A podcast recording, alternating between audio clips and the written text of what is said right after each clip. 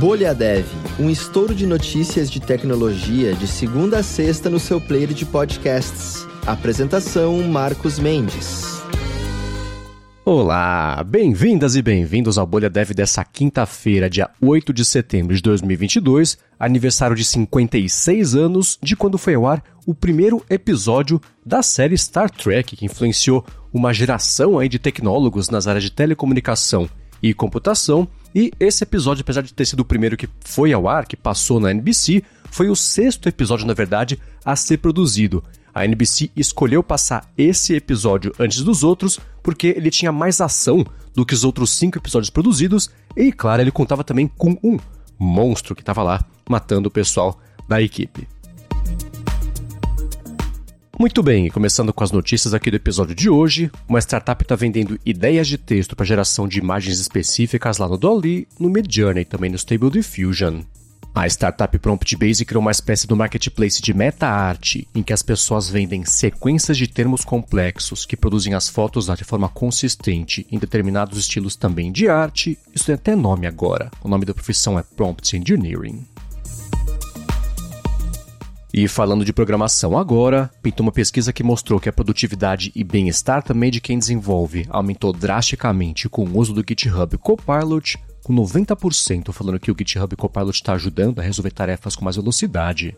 O pessoal falou que as tarefas estão sendo cumpridas aí, em média, com 55% mais velocidade, e entre 60% e 75% dos usuários relataram que se sentem mais satisfeitos, menos frustrados e conseguem também se concentrar melhor. Aí, por fim, sobre essa pesquisa, 87% dos entrevistados falaram que a ferramenta auxilia também na preservação do esforço mental durante tarefas repetitivas. Bom, e falando sobre o Twitter agora, o Bob Iger, que é o ex-CEO da Disney, falou que a rede tem uma quantidade substancial de usuários falsos, isso com base em dados aí que foram compartilhados com a Disney, que quase comprou o Twitter lá em 2016. O Bob Iger não falou exatamente sobre números, mas falou que isso descontava um grande valor do negócio e a Disney queria, né, usar o Twitter como um jeito para distribuição global de conteúdo. A Disney acabou desistindo da compra por conta do receio relacionado à moderação de postagens de usuários e sorte dela, né, que não colocou a mão nesse vespeiro. E falando sobre a Apple agora, ela fez o evento Far Out na tarde de ontem e anunciou modelos novos de iPhones, de Apple Watches também e os AirPods Pro de segunda geração. Aí no caso do iPhone 14 ele é bem parecido com o modelo do ano passado, mas dessa vez a Apple não vai lançar o modelo mini, mas vai lançar o modelo maior, que é a versão Plus lá com 6,7 polegadas. Já no caso do iPhone 14 Pro, a novidade mais marcante é a Dynamic Island, que é um entalhe na tela que tem a câmera frontal e sensores também no topo do display, permitindo novas formas de interação. Aí para a linha do Apple Watch pintou o Apple Watch Ultra, que o pessoal falava que ia ser Pro, Explorer também, mas chama Apple Watch Ultra, que é uma adição à linha de relógios inteligentes, com design mais robusto e voltado para atletas de esportes extremos, e pintou também os AirPods Pro de segunda geração. Essa segunda geração tem até o dobro do cancelamento de ruído em relação à geração anterior, e você consegue finalmente agora ajustar o volume tocando lá naquelas hastes que ficam para fora da orelha. Bom, e falando sobre a Europa agora, uma proposta de lei sobre IAs da União Europeia pode ter efeito devastador em projetos open source, isso de acordo com especialistas. É que ao tentar equilibrar inovação com responsabilidade, a lei acabou lançando uma rede muito ampla, o que acabaria prejudicando o desenvolvimento de projetos recentes tipo Stable Diffusion. Uma das situações possíveis seria a implementação de uma IA de código aberto que levasse a algum resultado desastroso e o processo aí para cima de desenvolvedores, né, por parte das plataformas aí que tiveram o código usado. E falando sobre a China agora, ela chamou os Estados Unidos de campeão mundial em espionagem cibernética e revelou dezenas de milhares de ataques aí maliciosos nos últimos anos. O ataque mais recente, de acordo com a China, teria atingido uma universidade especializada em pesquisa aeronáutica e espacial também, com a extração de 140 GB de informações de alto valor, numa operação que foi coordenada pela Tailored Access Operation, de acordo com a China, né, que é uma divisão especial da Agência de Segurança Nacional dos Estados Unidos. Bom, e falando sobre o Windows agora, um update lá no Windows Defender resolveu um problema que identificava aplicativos baseados em Chromium e também Electron como malware.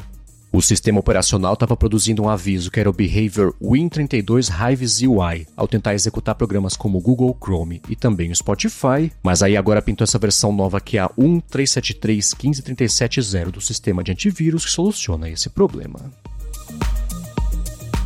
Bom, e agora eu quero falar sobre a formação JavaScript para front-end da Alura, em que você mergulha na linguagem essencial para a web. Claro, é o JavaScript, em conhecimentos também primordiais, né, para sua jornada aí como dev front-end.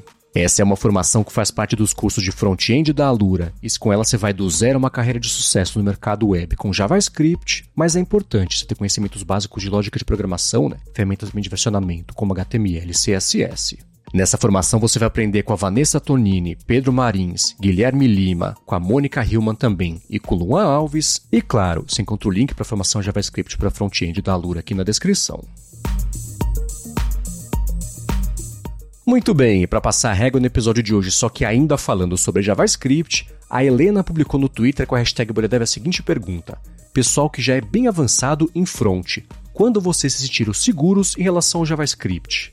Ela falou que ela quer começar a estudar React, mas está em dúvida aí se continua se dedicando ao JavaScript, então deixo na mão de vocês aí para ver se pinta essa resposta. Quem tiver uma dica ou recomendação faz o seguinte, passa aqui na descrição do episódio, pega o link para Helena e você cita também o BolhaDev no Twitter, que é BolhaDevPod na resposta, que eu penso que pintar de mais interessante para responder e colocar aqui nos próximos episódios. Muito obrigado a galera que vem adicionando e interagindo também com o BolhaDev no Twitter, pelo arroba BolhaDevPod. Comigo também no arroba MVCMendes. E claro, né, com a Lura no arroba Alura Online. E a gente volta amanhã para falar mais sobre tecnologia, desenvolvimento e inovação. Até lá!